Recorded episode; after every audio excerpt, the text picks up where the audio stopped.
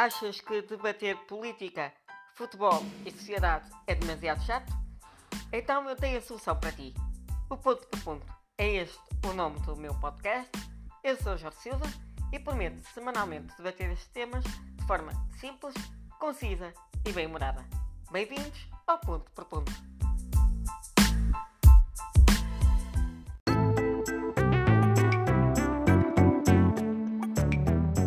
Bem-vindos ao sexto episódio da segunda temporada. Hoje falo sobre a continuidade da ausência do público nos estádios. Ora, eu vou ser um bocado humorístico, é verdade. Eu cheiro-me que para termos público nos estádios vai ser preciso pôr no relvado um touro a correr. E vai ser preciso também colocar nas bancadas e nos placares bandeiras do PCP e cartazes a dizer Festa do Avante. Ou então, comemorações do 1 de Maio. Eu sei que o 1 de maio já foi, não interessa, mas essas podem ter público. Ah, já sei. Ou então pôr assim: Campo Pequeno, Espetáculo Bruno Nogueira. Ah, estão a ver? Aí já podem ter. O futebol é que não. Futebol, espaço aberto, grande, não. Campo pequeno, espaço fechado. Bota para lá pessoas. Isso é que é importante. Bom, e agora dizem-me: Está bem, mas há risco de ajuntamentos.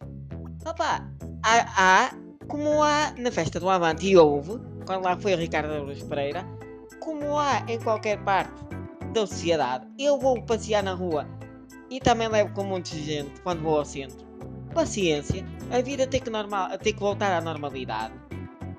E depois, eu acho que está-se a perder um ponto fundamental numa discussão importantíssima, que é discutir e enfrentar de uma vez por todas o problema da violência no desporto. Isso combate-se com, com quê? Com duas coisas que já são pensadas.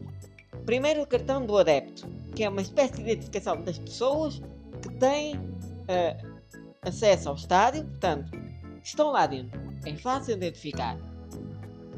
E depois, a violência consegue-se reduzindo a lotação de pessoas no estádio e também criamos espaços entre as pessoas para que assim possa haver uma, um menor risco de contacto. E isso serve, obviamente, para as claques. Agora, o que me cheira é que, se calhar, isto teria que ser obrigatório legalizar as claques. E, se calhar, para determinadas pessoas, não é conveniente legalizar certas claques. Mas isso é outro assunto. Pois dizem, está bem, mas imagina num clássico ou num derby. Estás cá fora. Há muita gente. Ó meus amigos. O policiamento tem que ser igual. E da mesma forma que barrer nos adeptos do Porto, quando foi uh, aquela festa, uh, já não me lembro se foi do título ou da taça, em que a polícia barreu com, com os adeptos todos, opá, é aplicar exatamente o mesmo critério. Depois, obviamente, que futebol sem público perde seu encanto.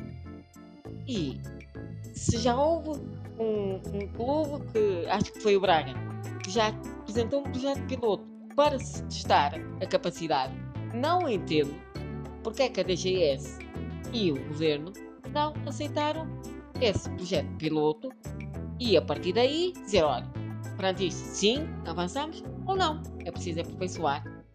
Agora, parece-me que há aqui outros interesses.